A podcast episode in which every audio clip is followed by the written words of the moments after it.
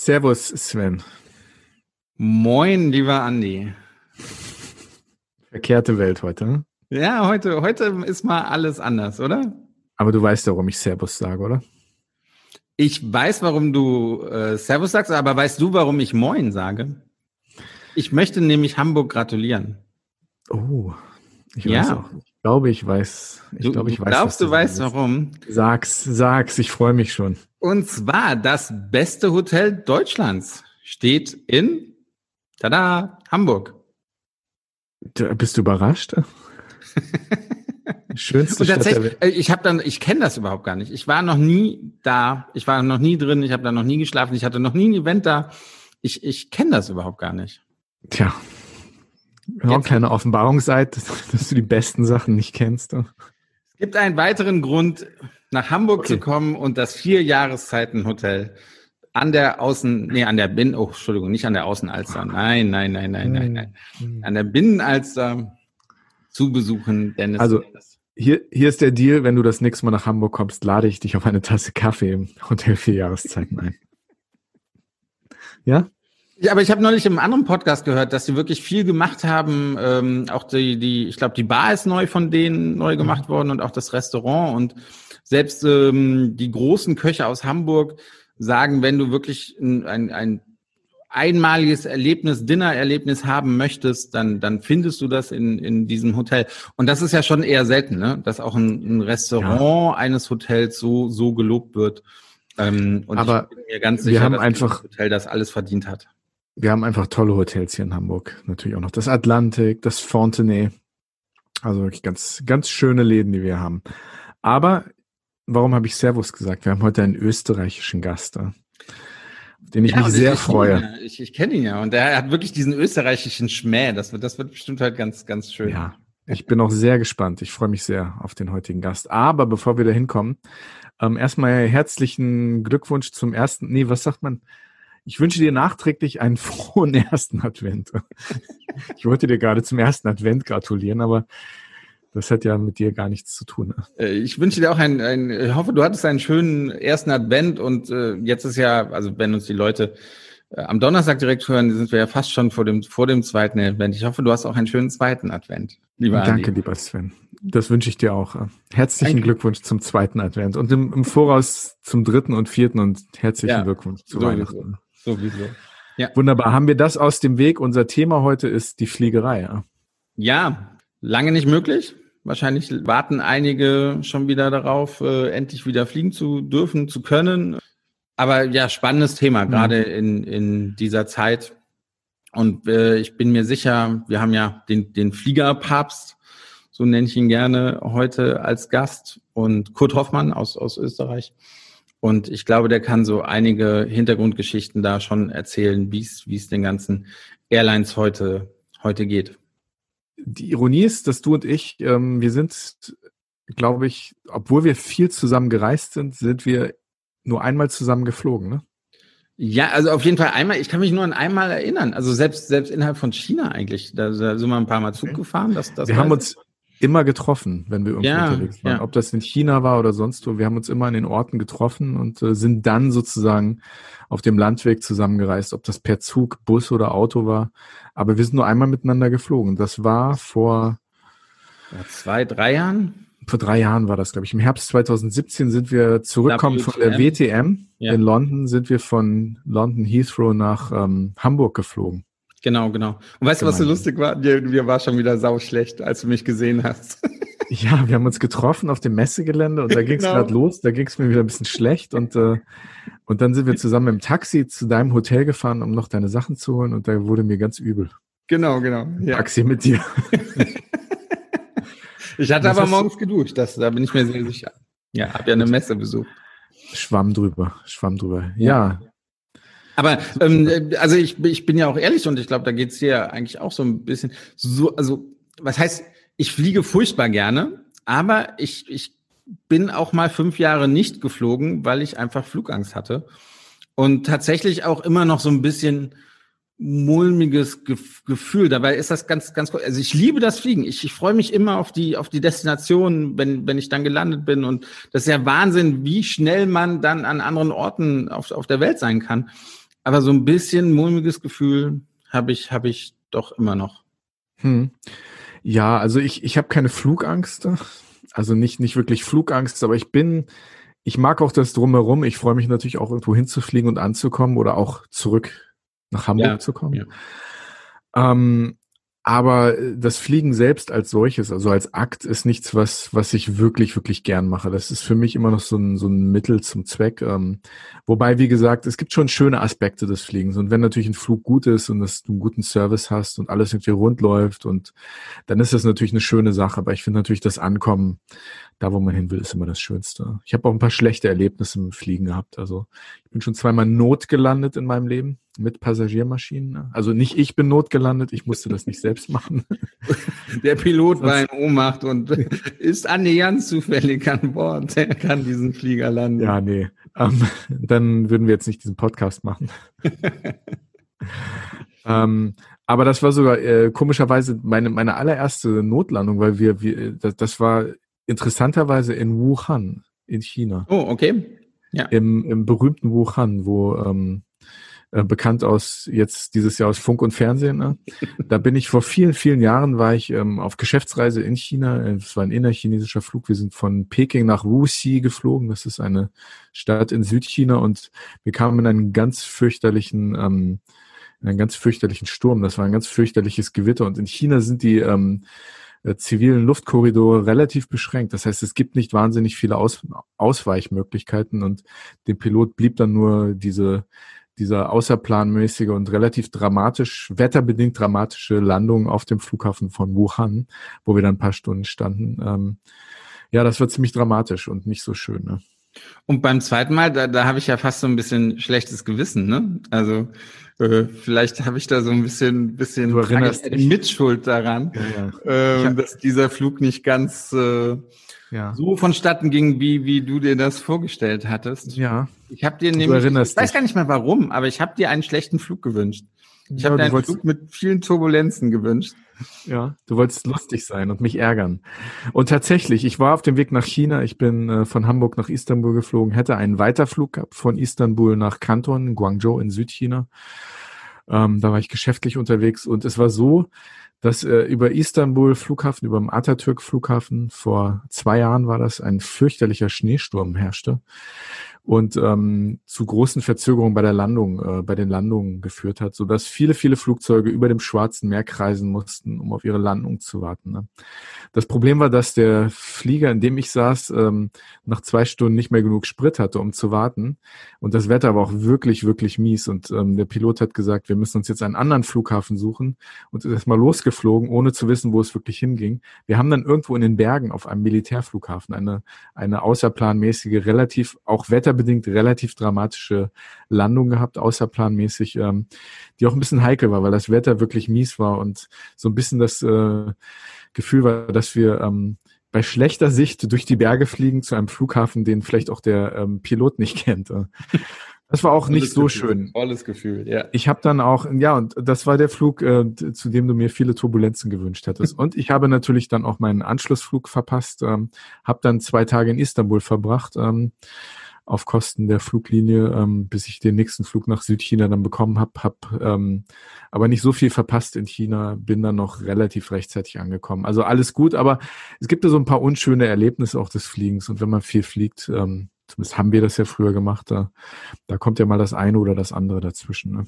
Ja, ich, ich weiß, also ich kann mich, also natürlich, ich hatte mal Turbulenzen auf dem Flug, wo man sich anschnallen muss, wo auch dann die Stewardessen sich äh, anschnallen müssen, auch, auch Situationen, dass man Turbulenzen hat, wo der Pilot sagt, egal wo die Stewardessen jetzt sind, ihr müsst euch jetzt sofort anschnallen, wo die dann wirklich auf leere Passagiersitze gehen und, und sich anschnallen. Sowas hatte ich schon, aber tatsächlich so, warum ich damals diese Flugangst bekommen hatte, ich, ich kann das überhaupt gar nicht erklären. Also ich weiß nur, ich war 19, bin vorher auch, auch oft das geflogen, äh, immer ohne Probleme und äh, mit dem Fußballverein äh, Jahresabschlussfahrt äh, nach, nach in die Türkei. Und ich, ich weiß nicht, ich habe einfach nur gemerkt, vor dem Rückflug hatte ich immer mehr, also ich fühlte mich so ein bisschen unwohl, je näher wir zum Flugdatum kamen und irgendwie am Flugtag selber, wo es dann zurückging, merkte ich einfach, ey, du hast Schiss vor diesem Flug. Du hast wirklich Angst vor diesem Flug. Und ich weiß nicht nichts, ich habe auch mit Freunden geredet, auf dem Hinflug ist nichts Außergewöhnliches passiert. Man kann sich auch nicht an Turbulenzen oder sonst irgendwas erinnern. Ich weiß natürlich noch die Fluggesellschaft. Mhm. Äh, seitdem bin ich auch nicht mehr bei Sun Express eingestiegen, aber die, wahrscheinlich, die, die kann ja auch nichts dafür. Also irgendwie war da was und dann bin ich wirklich beim Rückflug gelandet. In, in Düsseldorf war das damals und habe gesagt, Europa ist auch schön und da kann man viel mit dem Auto machen oder der Bahn. Ich muss mhm. wirklich nicht nicht fliegen und habe es tatsächlich dann fünf Jahre auch auch durchgehalten, mhm. äh, nicht nicht zu fliegen. Und mhm. ähm, danke, dass du das mit uns teilst. Ich hoffe, du hast dann mal irgendwann mit irgendjemand mal drüber geredet. mit euch? Na gut. Podcast. -Therapie. Dafür ist das doch so eine Eigentherapie hier, oder? Podcast-Therapie. Ja, deswegen mache ich das ja auch. Und wie du weißt, ähm, genau. ich habe ja einen Therapiehund, äh, aber der kriegt jetzt einen eigenen Therapiehund. das war ja wirklich ja. so ein Jahr. Aber ja. bevor wir gleich zu unserem Gast kommen, ähm, eigentlich müssen wir das nochmal erwähnen, das ist heute unsere 20. Folge, die 20. Folge von Hin und Weg. Ja. Oh mein Gott, seit 20 Wochen gibt es uns schon. Ah nee, wir hatten ein paar Doppelfolgen, also wir hatten seit 18 Wochen dann gibt es uns schon. Ich weiß nicht, wie du gerade rechnest, aber so oder so 20. Folge. Ähm, ja, ich denke, wir haben schon ein paar Glückwünsche auf, Glückwünsche auf Instagram bekommen. Vielen Dank dafür. Wenn ihr Fragen, Anmerkungen oder auch Fluggeschichten habt, die ihr mit uns teilen wollt, äh, schöne oder auch nicht so schöne, könnt ihr uns gerne schreiben, wie immer auf unserem Instagram-Kanal unter Hin und Weg Podcast, gerne auch auf Facebook unter Hin und Weg Podcast. Äh, würden wir uns sehr freuen, von euch zu hören. Wir bleiben dennoch beim Thema Fliegen, denn wir haben heute einen ganz spannenden Gast, der sich seit langer Zeit mit dem Thema Fliegen beschäftigt. Ja, ich freue mich sehr, dass, dass Kurt zugesagt hat, äh, hier, hier teilzunehmen. Äh, ich kenne Kurt von, von ja, ich glaube, unsere letzte Reise ging nach Vietnam, mhm. wo wir den CEO von Vietnam Airlines interviewt haben. Und das war die neue Einführung ah, von A350, glaube ich, von, von Vietnam Airlines Frankfurt nach, nach Hanoi. Und äh, genau, und da habe ich Kurt ja kennengelernt. Äh, tolle Geschichten kann er erzählen. Ja, typisch Österreicher. Freue mich sehr, dass er dabei ist und bin gespannt, was er zu erzählen hat.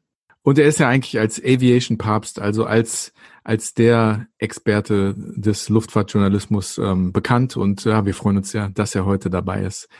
Kurt Hoffmann. Ne? Hin und weg. Der Reisepodcast mit Sven Meyer und Andi Jans.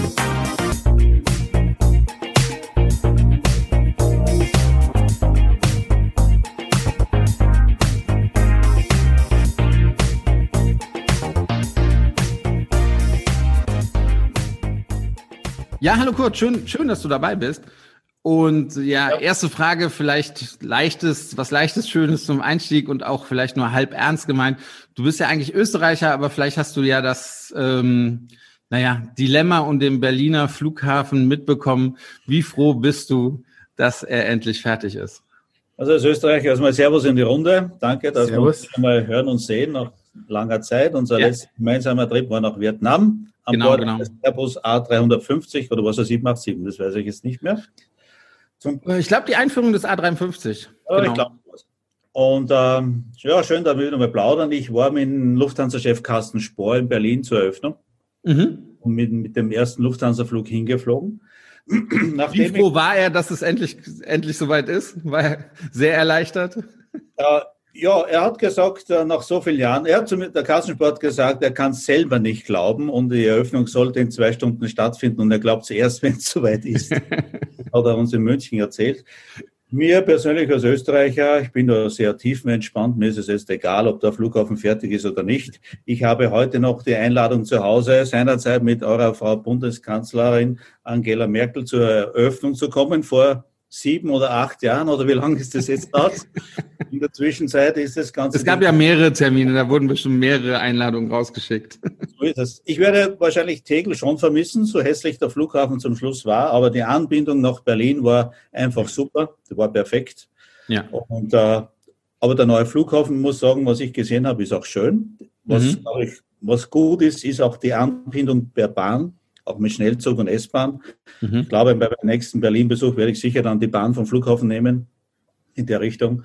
Aber es ist natürlich jetzt kein großes Aushängeschild für, für Deutschland diese große Verzögerung. Er ist jetzt eigentlich Deutschlands drittgrößter Flughafen, wurde ich aufgeklärt im Rahmen dieser Pressereise nach Frankfurt und München. Sollte Berlin der drittgrößte sein. Was ist Düsseldorf größer? Der Düsseldorf eigentlich, oder? Ehrlich, gell? Dann ist Nummer vier.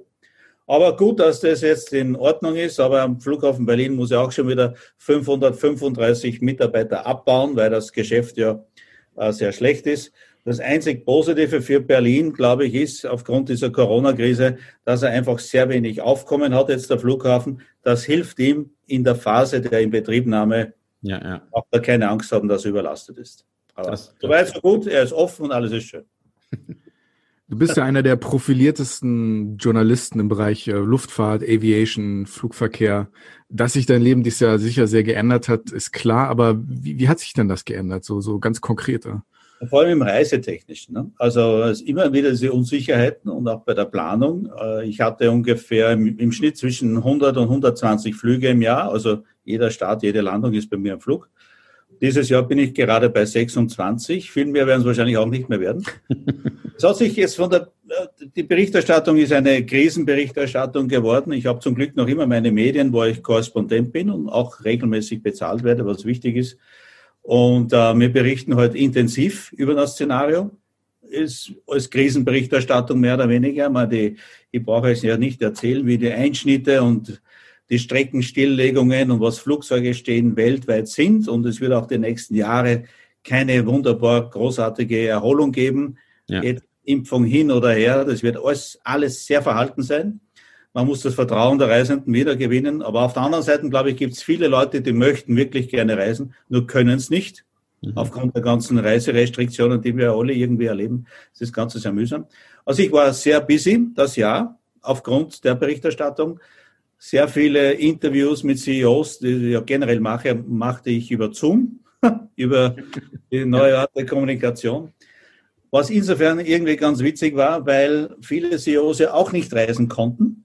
Und somit konntest du eigentlich in dieser Zeit sehr viele CEOs leichter erreichen für Interviews. Und somit hatte ich binnen drei Wochen 16 Airline-Chefs zum Interview und habe auch jetzt noch zwei oder drei. Auch sehr spannend, den Chef von der El Al dieses Monat noch, und habe auch Recaro und habe mit Avianca gesprochen, Äthiopien, jetzt mit Klassensprung noch ein Interview in Berlin, aber das war vor Ort. Also es wurde nicht langweilig. Ich erwarte aber ein sehr schwieriges Jahr 2021. Es braucht keiner glauben, wenn die Impfung da ist und irgendwie funktioniert, dass es dann Jubel, Trubel, Heiterkeit weitergeht nächstes Jahr. So wird es mit Sicherheit nirgends sein, weder in der Luftfahrt noch im Tourismus. Ja, das, Kannst das du das ein bisschen ausführen? Kannst du das ein bisschen ausführen? Also aus deiner Sicht, warum wird es nicht gleich wieder richtig, richtig den Boom geben, den sich ja wirklich viele scheinbar versprechen? Ne? So ist es. Also es ist natürlich immer so, Leute wollen reisen, ist ganz klar. Aber die Luftfahrt wurde so abrupt beendet, so massiv. Der Schaden ist so enorm. Man, man war plötzlich von 100 auf 0, kannst du sagen. Ne? Wir haben von diesen ganzen, ich glaube, es sind ungefähr 16.000 Verkehrsflugzeuge weltweit, sind ja zwei Drittel gestanden. Ne? Es ist ja 98 Prozent der Langstreckenflüge zum Teil hat ja nicht mehr stattgefunden. Mhm. Und äh, was wir als erstes sehen werden, ist, was du als erstes siehst, ist eine Erholung des Inlandsflugverkehrs, also zum Beispiel China logischerweise oder auch innerhalb Australiens. Man, die Australier haben die Grenzen total dicht gemacht, auch über die ja. Zeit. Also das wird als erster wieder funktionieren. Und dann der regionale Flugverkehr innerhalb Europas, also wenn ihr keine Reisewarnung habt, wie zum Beispiel auf die Kanaren, habe ich gelernt, sind die Flieger voll. Die mhm. Leute wollen hin. Aber innerhalb Deutschlands habt ihr Beherbergungsverbot. Ja. Das ist auch was Interessantes, was wir in Österreich so wieder nicht kennen. Wir haben vielleicht wieder andere Spompanadeln, aber das ist bei euch wieder ganz anders. Und ich glaube, dann wird der Europaverkehr mal funktionieren. Irgendwann hoffentlich. Wir werden wahrscheinlich alle einen Impfpass brauchen in der Richtung. Mhm. Bei, deiner Buchung dann das eingeben müssen, dann wird es wieder funktionieren. Aber Langstrecke wird lange dauern, bis es wieder kommt. Ich schätze, wenn es blöder geht, bis zur Mitte des Jahrzehnts. Wo, also da kommen wir sicher gleich mal drauf kurz zurück, aber wo sind denn jetzt die ganzen Flugzeuge? Also es gibt natürlich diese Boneyards, zum Beispiel in Arizona, auch in, in Ostspanien, mhm. aber da, da ist ja wahrscheinlich gar kein Platz, die ganzen Maschinen zu parken und die können ja auch nicht einfach an den Flughäfen rumstehen. Was, was, ja. was machen die Airlines? Das muss ja ein Riesenproblem sein, diese ganzen Maschinen ähm, witterungsgerecht ähm, zu unterhalten und zu parken. Wie sieht es da, da denn aus?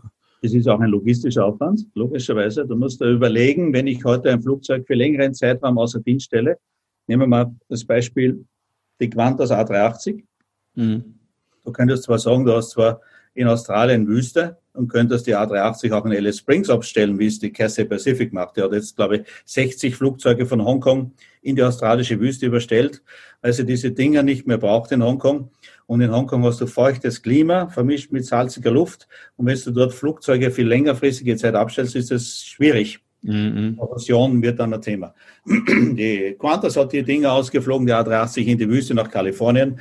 Vielleicht hat sie dort auch einen besonderen Deal oder was, aber sie wird die A380 für die nächsten drei Jahre nicht mehr benötigen, das wissen sie heute schon. Und dadurch musst du überlegen als Airline, wo stelle ich die Dinger hin, wenn ich sie länger nicht brauche. Dann brauche ich aber jemanden vor, der was trotzdem eine, eine gewisse Wartung musst du machen, auch wenn du sie für langfristig einmottest. Etwas Wartungsarbeit ist immer notwendig. Und dort sind dann auch die Abstellkosten günstiger.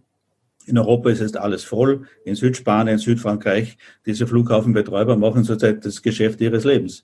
Dort stehen die A380, die 340, 600 der Lufthansa, nagelneue Flugzeuge.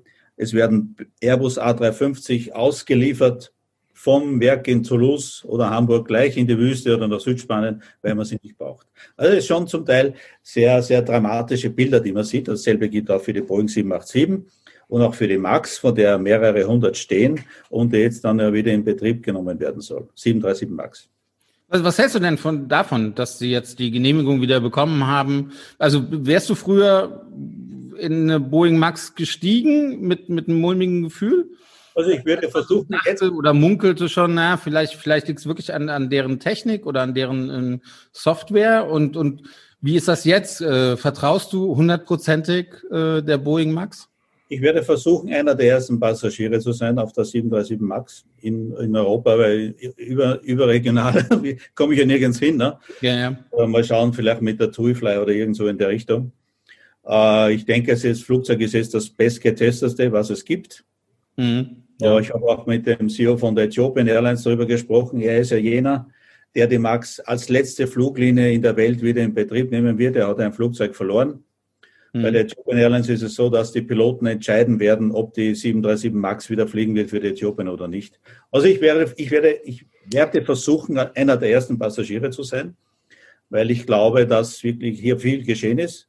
Mittlerweile sind das halt mehrere hundert Flugzeuge, die stehen und die jetzt eigentlich kein Mensch braucht. Mhm. Ich denke daher, dass die Flottenerneuerung noch schneller vor sich gehen wird und viele Airlines jetzt noch radikaler ihre gegenwärtigen Flotten stilllegen und die Max in Betrieb nehmen, weil es ja doch wirtschaftlicher ist, 15 bis 20 Prozent pro Flug. Ja, Aber es gibt ja auch Airlines, ich glaube, die, die chinesischen Airlines haben alle gesagt, dass sie dem noch nicht vertrauen und die Max noch nicht wieder in, in Betrieb genau. nehmen, nehmen wollen. Ähm. Aber auch eine gewisse politische Liebe zwischen China und den USA dazu, denke ich. Und es, bei den chinesischen Airlines gibt es ja den charmanten Druck, da musst du mindestens 20 äh, oder 25 Flugzeuge chinesischer Hersteller bestellen. Erst dann darfst du wieder eine Boeing- oder Airbus-Order mhm. machen. Okay. Das ist so, was man immer wieder zugeflüstert bekommt. Ja, ja. Du hast gesagt, dass du mit den ganz vielen CEOs in, in letzter Zeit äh, geredet hast ähm, und, und du verdienst ja auch Geld damit, mit, mit den Interviews, weil du ja als Journalist tätig bist. Wie also wie, wie ist die Stimmung bei denen? Natürlich kann die nicht gut sein, gehe ich nicht davon aus, dass die alle Hosianna schreien und, und Hurra. Ähm, ist das nicht irgendwann auch ermüdend? Also ich meine, du, du bist jetzt schon so viele Jahre in dem Airline-Business drin und so ein Jahr wie, wie 2020 hast wahrscheinlich auch du nicht erlebt, nee. wo man wirklich eigentlich nur mit negativen Nachrichten konfrontiert wird, wo man wirklich nur hört, wir brauchen Staatshilfe, sonst müssen wir, das sind, das sind ja auch große Betriebe, also die entlassen ja nicht mal nur gerade mal 200, 300 Leute, sondern das sind ja zum Teil Zehntausende, die, die entlassen werden ähm, auf, aufgrund von, von Corona. Wie motivierst du dich? Also, oder, oder gehst du noch positiv in, in solche, solche Gespräche rein? Oder ist es einfach so, oh, jetzt, jetzt schon wieder das nächste Drama, Dilemma oder die kurz vor der Insolvenzgespräch? Äh, wie wie ja. ist es? Nee, du lernst ja von jedem Interview. Und du lernst wirklich viel. Also ich habe jetzt zum Beispiel, wir haben mit Ed Bastian ein Interview gemacht, den Präsidenten von Delta Airlines, die kann übrigens keine Leute entlassen. Und er hat gesagt, never waste a crisis. macht das Beste aus einer Krise. Ne? Und natürlich jetzt, ich habe am Freitag den CEO von Brussels Airlines interviewt, der hat mir gesagt, du, wir waren viel zu teuer, ein aufgeblähter Apparat, jetzt ist die Zeit der Zäsur. Natürlich machen wir gegenwärtig eigentlich nur solche negative Krisenberichterstattung, mhm. aber mit jedem Interview lernst und ich muss da sagen, jedes Interview macht nach wie vor Spaß, was ich mache und es ist immer eine Bereicherung. Ich kann mir vorstellen, die, jene Airlines, die es schaffen, durch die Krise zu kommen, die sind dann hinterher so schlank und so effizient aufgestellt, dass sie dann eine gute Kohle verdienen werden. Nur, du musst die Zeit bis dorthin überleben. Mhm. alle jene, die jetzt eine gute Liquidität haben, eine Lufthansa hat sie noch, auch wenn sie, auch wenn sie, auch wenn sie Geld vom Staat braucht, eine Swiss hat sie noch, aber die werden auch den Ton angeben. Für mich sind in Europa die Nummer eins werden dann die Wizz Air sein, die Ryanair und die EasyJet, vor allem die Wizz Air. Und bei den großen Airlines wie äh, die Drehkreuzfluglinien Lufthansa, ja, die werden da schon, die werden da schon weiter mitspielen. Aber ja, und jeder Airline-Chef ist zurzeit nur Krisenmanager. Das muss man auch dazu sagen. Es geht eigentlich nur darum, to stay in the game, mhm. damit du im Geschäft bleibst. So wie es bei dir ist, Sven. Sagen wir damit auch, oder ich schaue auf, dass ich im Rennen bleibe, logischerweise. Glücklicherweise bekomme ich noch meine Honorare. Es geht darum, dass du durch die Krise jetzt eine Flagge zeigst, eine Eurowings. Ich habe mit Jens Bischof geplaudert. Der schrumpfte seine Flotte jetzt auf 30 Flugzeugen von 100 über den Winter. Mhm. Seine Mitarbeiter sind alle ein bisschen, ich sage es einmal ganz salopp auf Österreichisch, leicht verzweifelt. Mhm, ja. Aber da müssen sie durch. Ja, und ja. nicht die einzigen. Und wir müssen alle durch in der Richtung. Aber die Eurowings sieht sich dann für die Zukunft weiterhin gut aufgestellt, wenn dann das Geschäft wieder losgeht. Aber ich glaube einmal, das erste halbe Jahr in 2021 können wir das Geschäft einmal ziemlich vergessen. Was, was erwartest du preislich, äh, wenn es so langsam wieder losgeht? Also ähm, ich habe ja viel mit China zu tun und da hört man, dass man, ich glaube, 5000 Euro und man kann das ganze Jahr so viel fliegen, wie, wie man möchte, dass, dass solche Tickets da wirklich verscherbelt werden. Also ähm, ja, das ist ja unglaublicher Preis. Siehst du das auch viel für Europa oder für, für die anderen Staaten? Ja, zu Beginn schon, weil du musst ja die Leute wieder zum Fliegen animieren. Ne? Es gibt mhm. ja viele Leute, vielleicht auch in deinem persönlichen Umfeld, die sagen, na, in ein Flugzeug steige ich nicht, das ist mir zu risikoreich. Dabei glaube ich, sind die Ansteckungsgefahren im Flugzeug selber relativ gering. Also zumindest sind die Flugzeuge alle so sauber und auch die Flughäfen, alles ist so steril eigentlich und überall mit Maske und so. Also ich glaube, man bemüht sich wirklich sehr, dass man hier einen Sicherheitsstandard hat. Diese billigen Tarife, da muss die Leute wieder zum Fliegen animieren, das ist der mhm. Punkt. Und dadurch wirst du am Anfang sehr viel billige Preise sehen. Nur, wenn es dann irgendwann wieder mal läuft, das Geschäft, und wir haben ja viel weniger Kapazität als vorher. Es sind mhm. zwar viele Flugzeuge stehen rum irgendwo, aber du verlierst auch sehr viel Know-how. Es gibt viele Jobs, die gekündigt werden. Der, das Be Berufsbild Pilot wird in der Zukunft ziemlich an Glanz und Glamour verlieren. Es gibt mhm. viele junge Leute, wenn es mir die rätst, die haben keinen Bock mehr, sowas zu machen. Die sagen, das ist mir zu unsicher, diese ganze Airline-Industrie. Bei was, was kommt als nächstes? Haben wir wieder einen Virus oder sonst irgendwas? Und äh, viele junge Leute werden diesen Berufs, äh, Berufsbildpilot nicht mehr so attraktiv sehen wie jetzt. Sie werden auch weniger verdienen. Mhm. Diese staatlichen Gehälter werden wahrscheinlich mal der Geschichte angehören. Und dann haben wir weniger Kapazität und die Flugpreise werden dann längerfristig steigen, wenn das Geschäft wieder ansieht. Ist das nicht eigentlich eine gesunde Entwicklung? Wir haben ja wirklich gesehen, dass, dass da in den letzten Jahren ganz verrückte Sachen unterwegs waren. Also wir reden jetzt nicht von den Low-Cost-Carriern wie EasyJet, Ryanair, aber selbst bei den Legacy-Carriern, also bei den staatlichen oder beziehungsweise die, die mal staatlich war, auch da war die Preispolitik zumindest nicht nur für den Endverbrauch, aber für uns in der Touristik, die, die sehr intensiv mit dem Einkauf beschäftigt waren, doch teilweise nicht wirklich rational zu verstehen. Ne? Es war schon krank, das System, das muss man schon sagen. Und vielleicht habt ihr verfolgt, Wien war letztes Jahr der meist umkämpfte Flughafen Europas, vielleicht sogar auch weltweit, von den Billigfluglinien. Nach der Pleite von Air Berlin und Niki haben sich eigentlich sehr viele Fluglinien auf Wien gestürzt, weil sie gesehen haben, wie attraktiv dieser Flughafen ist. Und mhm. es waren relativ wenig Low-Coster da. Und hier war ein Preiskampf, das war mörderisch. Ne? Da bist geflogen um 99, 92, glaubt also solche Sachen. Also das macht keinen Sinn. Wird es auch so in der in absehbarer Zeit, glaube ich, nicht mehr geben. Und äh, es war schon zum Teil eine verrückte Entwicklung. Wir haben im Februar noch Piloten weltweit gesucht. Und heute hast du zehntausende Piloten, die Job suchen. Die Air wird nächstes Jahr 200 Piloten einstellen. Hm. Und äh, der Josef Baradi, der CEO von der Wissi, hat mir gesagt, er hat über 10.000 Bewerber. Okay. Ja. Wie siehst du die Entwicklung bei, bei Lufthansa? Ähm, du, du hast ja sicherlich auch engen Kontakt, hast ja neulich auch gesagt, dass du bei dem eingeladen worden bist von, von Herrn Spohr äh, bei der Bär-Eröffnung. Ähm, es gibt jetzt keine Snacks mehr. Äh, und sowas. Siehst du sie da auf dem, auf dem richtigen Weg und müssen wir uns dann auch erstmal vielleicht mit einem, naja, also ich bin jetzt schon ein paar Mal geflogen, der Service gerade ist ja eh ein bisschen, naja, äh, runtergefahren worden, sagen wir es mal so.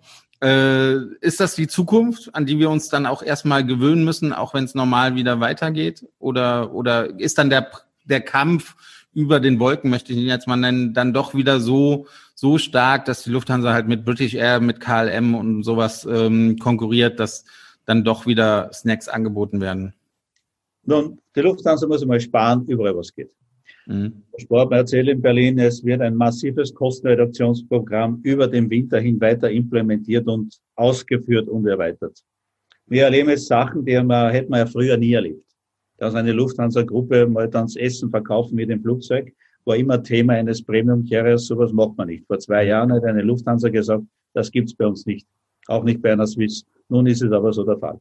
Es gibt hier in der Richtung die Zäsur, was gerade die Luftfahrt erlebt, überhaupt kein, kein äh, alles ist möglich. Es äh, steht alles auf dem Prüfstand. Wie Sie auch schon gehört haben, die Lufthansa wird auch viel kleiner werden. Sie wird nicht mehr so groß sein. Der Geschäftsreiseverkehr wird nicht mehr zurückkehren in der Dimension wie vorher.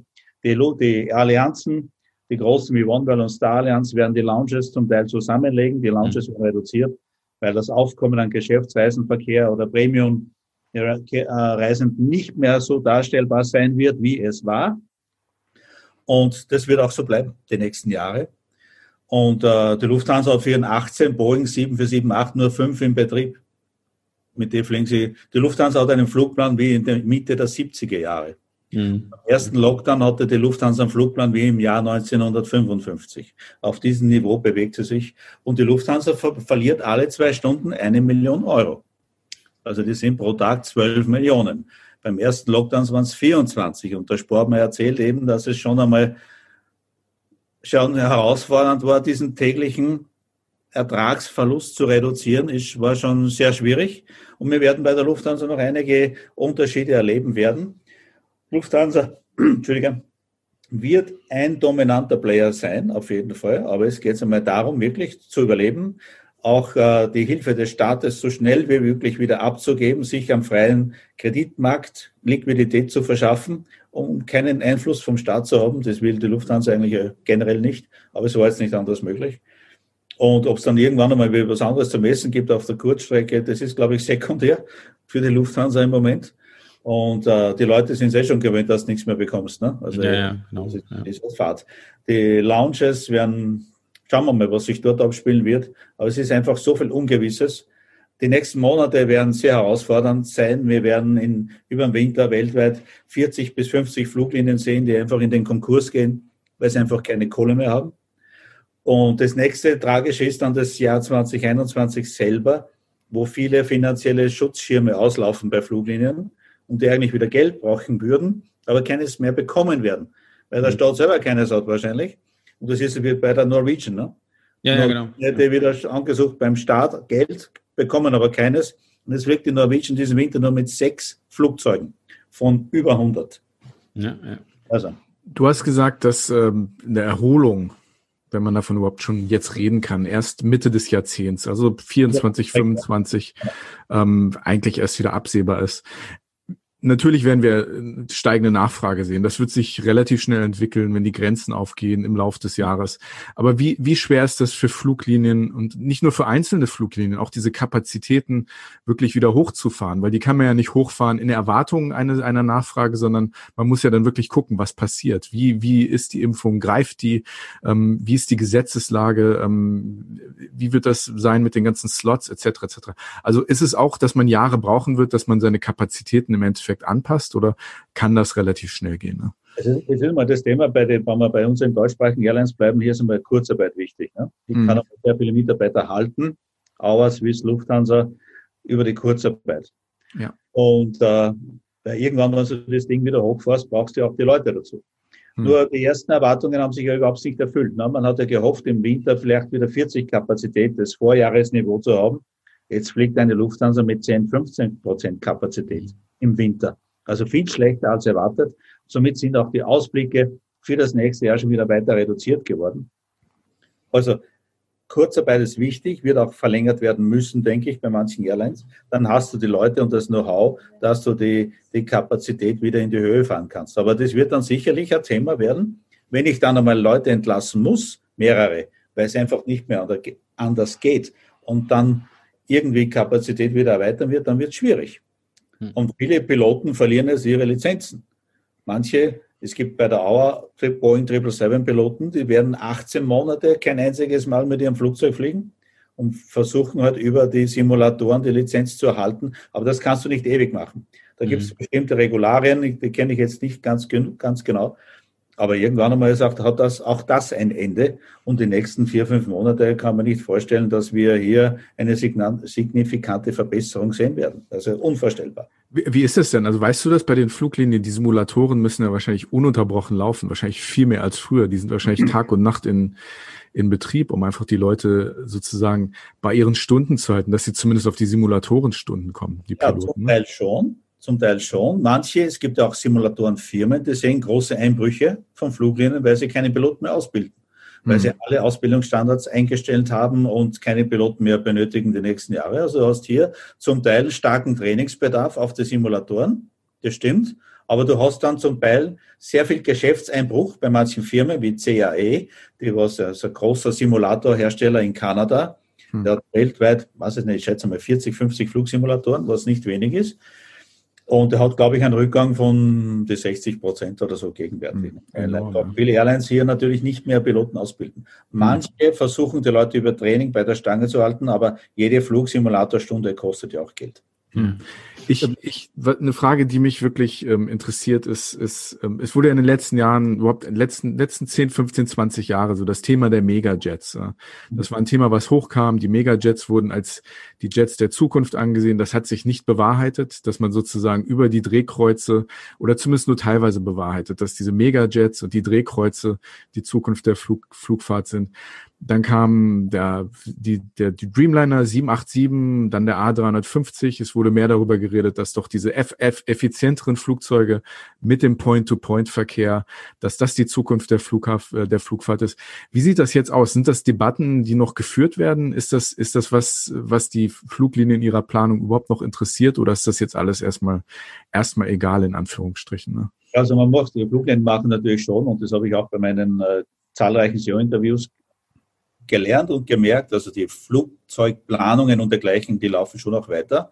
Natürlich auf anderem Niveau, aber man muss sich schon mhm. beschäftigen, welches Flugzeug will ich in fünf oder sieben Jahren haben. Bis dorthin könnte sicher das Geschäft wieder einigermaßen normal entwickelt haben. Der A380, das größte Flugzeug der Welt, kam zu spät, sagt auch der John Leahy, der war lange Zeit der oberste äh, Verkaufschef von Airbus, der hat jetzt kürzlich gemeint in einem Interview, das Flugzeug kam zu spät auf den Markt. Die 747 hat ihre Glanzzeit gehabt, Jetzt ist sie zu groß, zu schwer, zu, mit vier Triebwerken in der Richtung. Aber man sieht auch da, die Nachfrage an Boeing 787 und A350, diesen zweistrahligen Großraumjets, ist relativ bescheiden in Zeiten wie diesen. Zurzeit ist sehr viel Fokus auf A321 LR zum Beispiel, mhm. dem du auch zehn Stunden fliegen kannst, aber vielleicht nur mehr 200 Leute mit hast oder 190. Also jetzt mhm. haben wir gerade diesen Trend wieder, kann sich wieder ändern in nächster Zeit, dass du wieder A330 mehr benötigst. Aber die Zeit der Vierstrahler ist vorbei. Aber ist das nicht schade? Ich fand den A380 so toll. Also da, da gab es ja auch wirklich tolle Sachen in der Luft. Ähm, also ich denke an, an die Bars, die da eingebaut äh, worden sind bei, bei einigen, also bei Emirates oder, oder Katar und sowas. Und ich, ich, wenn ich es mir aussuchen konnte, bin ich gerne die geflogen. Einfach, das, das war für mich ein Verkaufsargument und da habe ich gerne auch ein bisschen mehr gezahlt, weil ich wusste, ich sitze da nicht nur die, die ja, zweimal sechs Stunden sind es ja dann immer nach China, sechs Stunden nach Dubai, sechs Stunden dann weiter oder acht Stunden dann. Ähm, und, und, aber ich wusste, ja, wenn, wenn ich mir die Beine vertreten will, gehe ich halt einfach an die Bar. Ich, ich krieg da einen tollen Drink. Meistens trifft man sich da ja auch. Es ist wirklich so ein bisschen, man, man kommt ins Gespräch und ich fand das immer so toll und ich, ich traue dem A380 tatsächlich so, so ein bisschen, bisschen hinterher. Da wird er auch noch bleiben. Und du wirst auch bei der Korean, wirst du, in, die du ja noch immer als Kunde hast, die Korean wird eine der Airlines sein, glaube ich, die das A380 ja noch länger betreiben wird. Auch die China Southern, die Qantas rechnet damit in drei Jahren das Ding wieder zu benötigen. Und die Emirates sagt sowieso, dass sie alle ihre A380 fliegen wird bis Ende nächsten Jahres. Gut, da kannst du jetzt auch von Zwangsoptimismus reden, weil wenn ich über 100 A380 habe, muss ich ja. schauen, dass ich die Dinger irgendwie bewege. Man muss aber auch sagen, dass die Emirates ein A380-Experte ist. Ne? Also wir haben mit der A380 ja, ja. viele Sachen gemacht und auch mit der Bar und so in der Richtung, das war schon genial. Aber du musst so ein Flugzeug auch mit Leben erwecken. Die Singapore Airlines wird mindestens die Hälfte, was ich weiß, ihre A380 stilllegen, weil sie sie nicht mehr benötigen. Aber ein Teil wird wieder kommen. Vielleicht gibt es dann eines Tages wirklich wieder viel Bedarf. Aber viele Airlines, nur mehr Lufthansa oder auch Air France, die haben schon die große Herausforderung gehabt, in A380 sie saisonal richtig einzusetzen. Wo fliege ich mit einer A380 im Winter hin? Johannesburg kannst du machen, so in der Richtung wahrscheinlich. Eine Air France war immer sehr äh, äh, gefordert, die A380 richtig einzusetzen. Und mir hat einmal ein ehemaliger Air France CEO gesagt, weil es eine europäische Firma ist und Air France französisch ist, musste sie den A380 kaufen. Sie ja. wollten ihn eigentlich nicht. Also es hat hier auch einen gewissen politischen Druck gegeben. Aber das Flugzeug mit, mit Leben zu erfüllen, ist schon herausfordernd. Gerade wenn du so Teilflotten hast von 10, 12, 14 Flugzeugen, mhm. wird schon spannend. Bei Etihad wissen wir noch nicht, ob sie kommt. Bei der Katar nur ein Teil wieder zurück. Etihad hat sich noch nicht entschieden, wie sie mit A380 weitermacht. Was, was war dein Lieblingsflieger oder was ist dein Lieblingsflieger? Ah, da habe ich mehrere, ne? auch zum, unterschiedlich. Ich bin auch gerne A380 geflogen, 747-8, logischerweise, die ja, ja. Königin der Lüfte. Mir gefällt auch eine 777 sehr gut, nach wie vor. A350, eines der schönsten, elegantesten Verkehrsflugzeuge. Also da habe ich schon einige in der Richtung, ja, okay. was, man, was man gerne fliegt. Ne? Ja. Ich, ich habe noch eine Frage zur Plan. Also ich finde das wirklich faszinierend. Also hier kann ich so wirklich meine meine ganzen Fragen, die ich auch zur Luftfahrt habe, richtig schön loswerden. Also wir sind ja Grund. Sogar, sogar noch Ab der 50. Minute muss ich dann bezahlen. Jawohl. Sehr gut.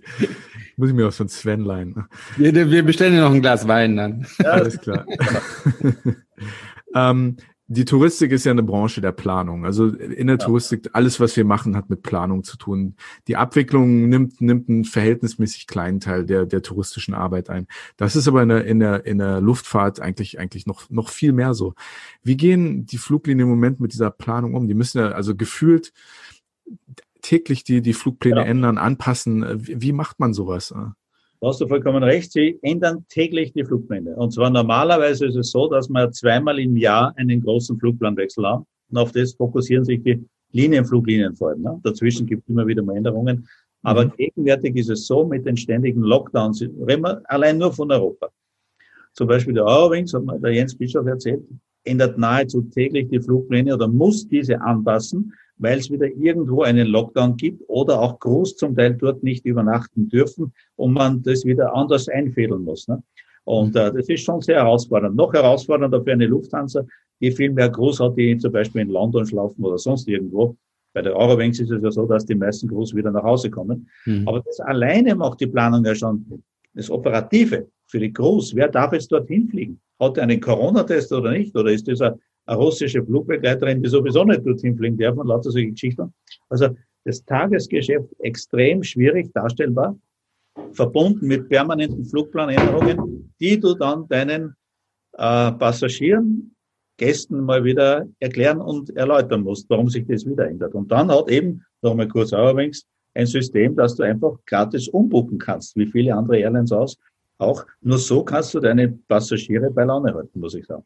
Ich habe allein, war vor kurzem mit einer Eurowings auch über Düsseldorf in Berlin und ich habe siebenmal diesen Flug umgebucht, weil ständig immer irgendwelche Corona-bedingten Änderungen waren.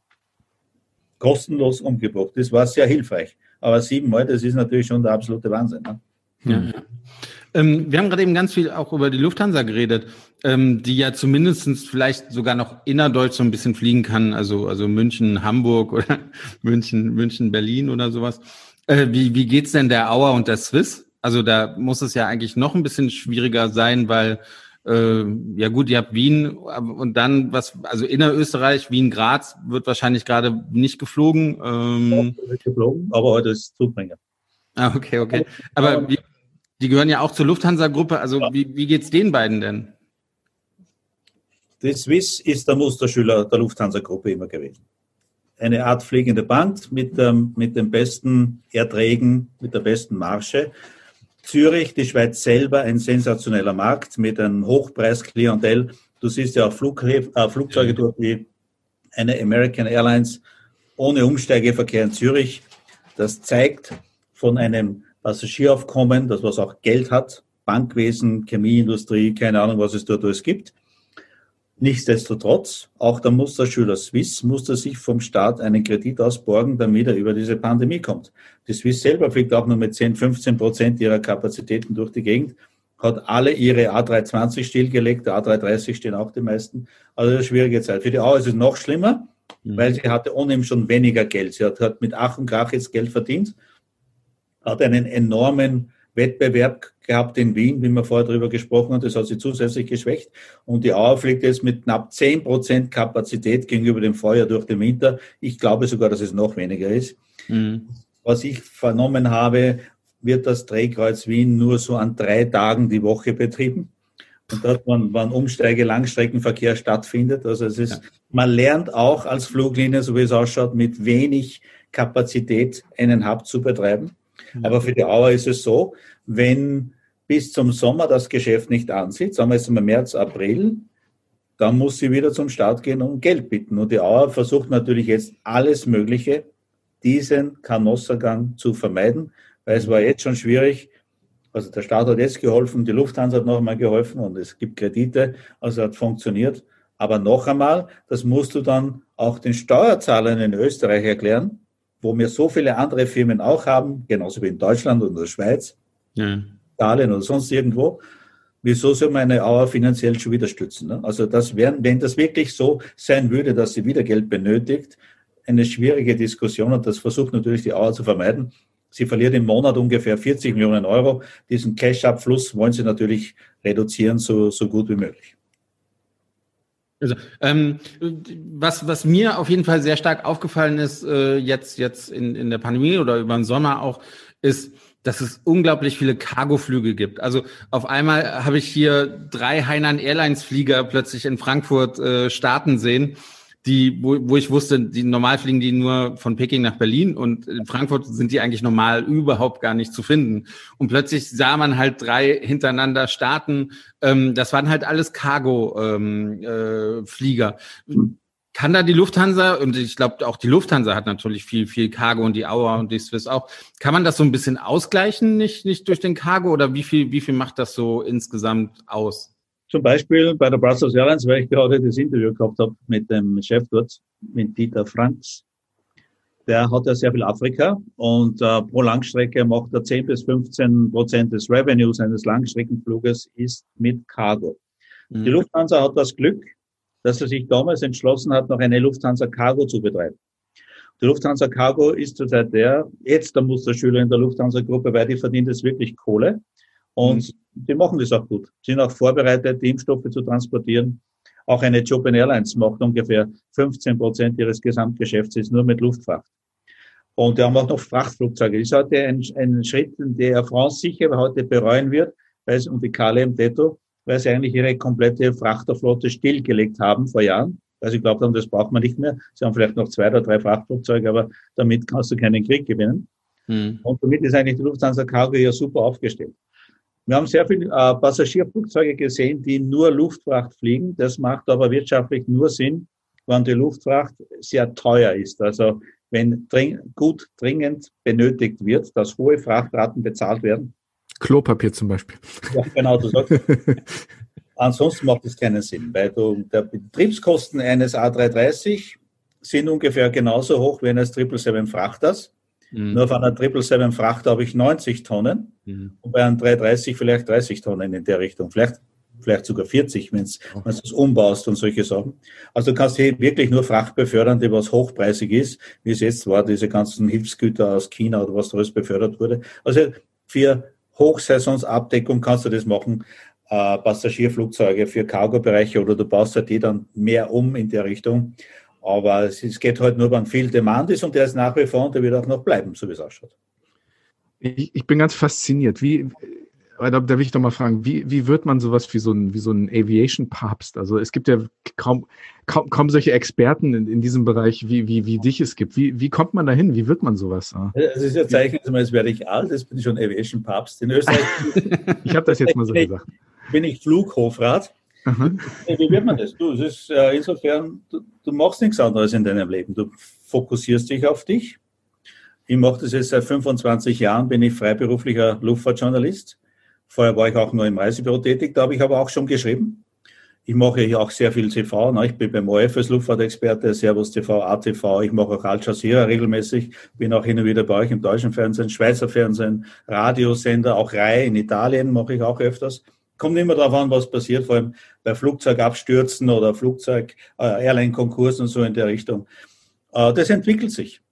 Mhm. Und äh, du musst einfach ja, immer am, am Ball bleiben. Ne? Also ein guter Reiseveranstalter wahrscheinlich auch. Du musst einfach auch natürlich pünktlich und auch souverän deine Arbeit machen. Du sollst keine Lügengeschichten erzählen, weil dann bist du schnell weg vom Fenster.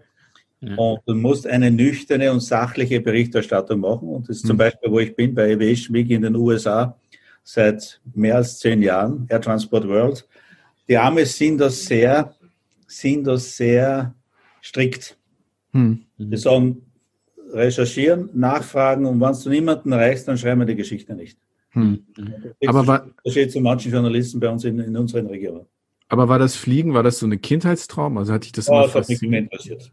Immer, hm. ja, das hat mich immer interessiert. Also Reisen und Flugzeuge immer. Hm. Wärst du gern Pilot geworden, eigentlich? Nee, interessanterweise nee? nicht. Ja, vielleicht einmal ganz kurz, hätte mich das vielleicht einmal interessiert. Aber es ist heute viel schöner, alle Fluglinien dieser Welt zu besuchen ja. Ich besuche Airbus, Boeing, Embraer, ich fliege an Jumbo 777 und, und, und bin in Simulatoren. Ich, ich war letztlich bei Saudi-Arabien, im Boeing 787 Simulator, habe ich selber eine Runde fliegen dürfen, was eh mit einer Bruchlandung ausgegangen ist, aber das macht ja nichts.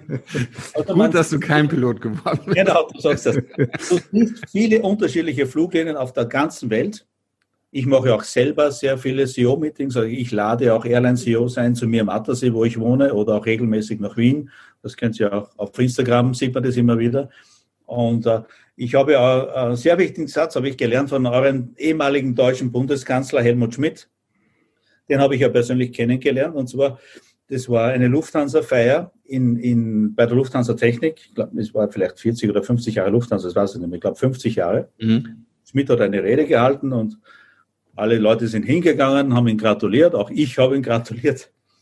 Und habe mich dann gefragt, wo ich komme. Sag, ich bin Österreicher, ne? praktizierender Österreicher.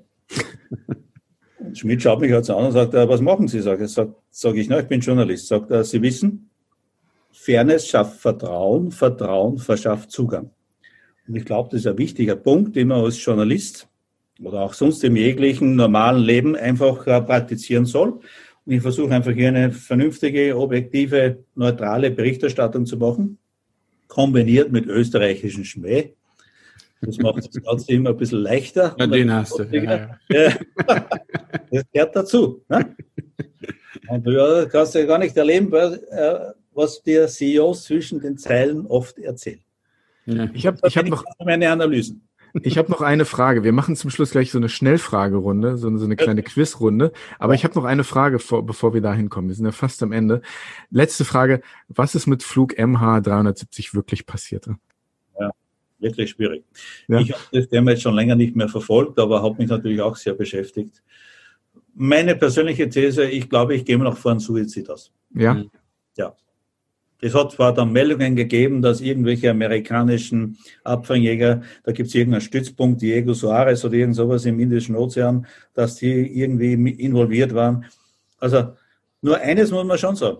Du kannst heute alles Mögliche verfolgen über Satelliten. Du kannst bei jedem 777 siehst du die Triebwerkslaufleistung und alles Mögliche am Boden. Du weißt, wo alle Flugzeuge sich befinden oder du kannst eine Nummertafel vom Mond aus lesen und dann weißt du plötzlich nicht, wo eine Boeing 777 hinfliegt und wo die verschwunden ist, auch wenn man den Transponder aussieht, ausschaltet.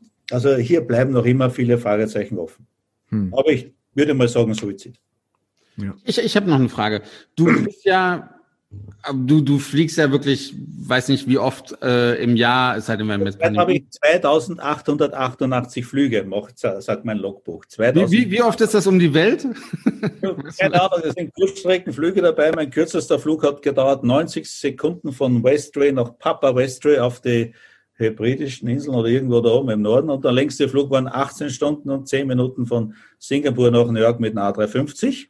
Okay, okay. Ja. Übrigens würde ich sofort wieder machen.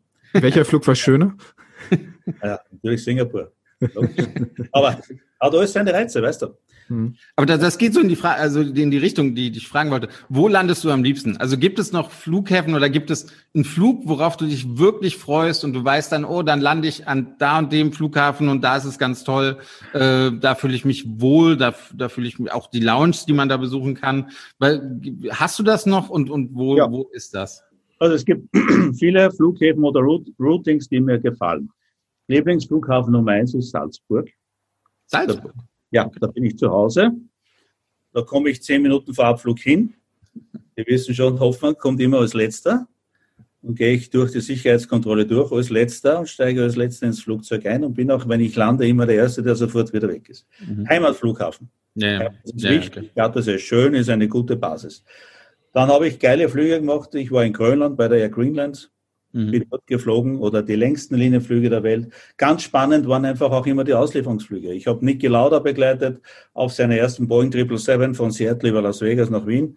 Ich muss vielleicht dazu sagen, dass ich Niki Lauda über 20 Jahre als Journalist begleitet habe. mit sehr vielen äh, sehr vielen äh, äh, Erstflügen, Auslieferungsflügen war ich unterwegs und Niki Lauda hat mir auch viele Formel 1 Insights erzählt weil ich über die ja nie berichtet habe. Ich bin ja kein Formel-1-Fan, aber ich weiß viel über Nico Rosberg und über Lewis Hamilton, was da intern abgegangen ist. Ich könnte darüber ein Buch schreiben, mache ich aber nicht, weil ich Niki Lauda, auch wenn er nicht mal nicht im, im, im Wort steht. Mhm. Und deswegen hat er mir die Geschichten erzählt. Also ich habe viele tolle Flüge gemacht und ich freue mich zum Beispiel, also natürlich freue ich mich über jeden Business-Class-Flug, logischerweise. Mhm. Und ich freue mich auch, wenn mich eine Airline einfach positiv überrascht. Ne? Es gibt ja immer wieder Erlebnisse. Ich bin auch ein Fan von einer Iceland weil einfach da oben in Reykjavik am A der Welt musste eine Fluglinie betreiben, die zwischen Europa und USA eine Größe eingenommen hat. Die ist viel zu groß für Island, die Fluglinie genauso wie Singapore Airlines viel zu groß ist für Singapur. Mhm. Viel mehr Sitze, als was sie die, die Staaten eigentlich benötigen würden, aber weil sie einfach ideale äh, äh, Drehscheiben aufgebaut haben.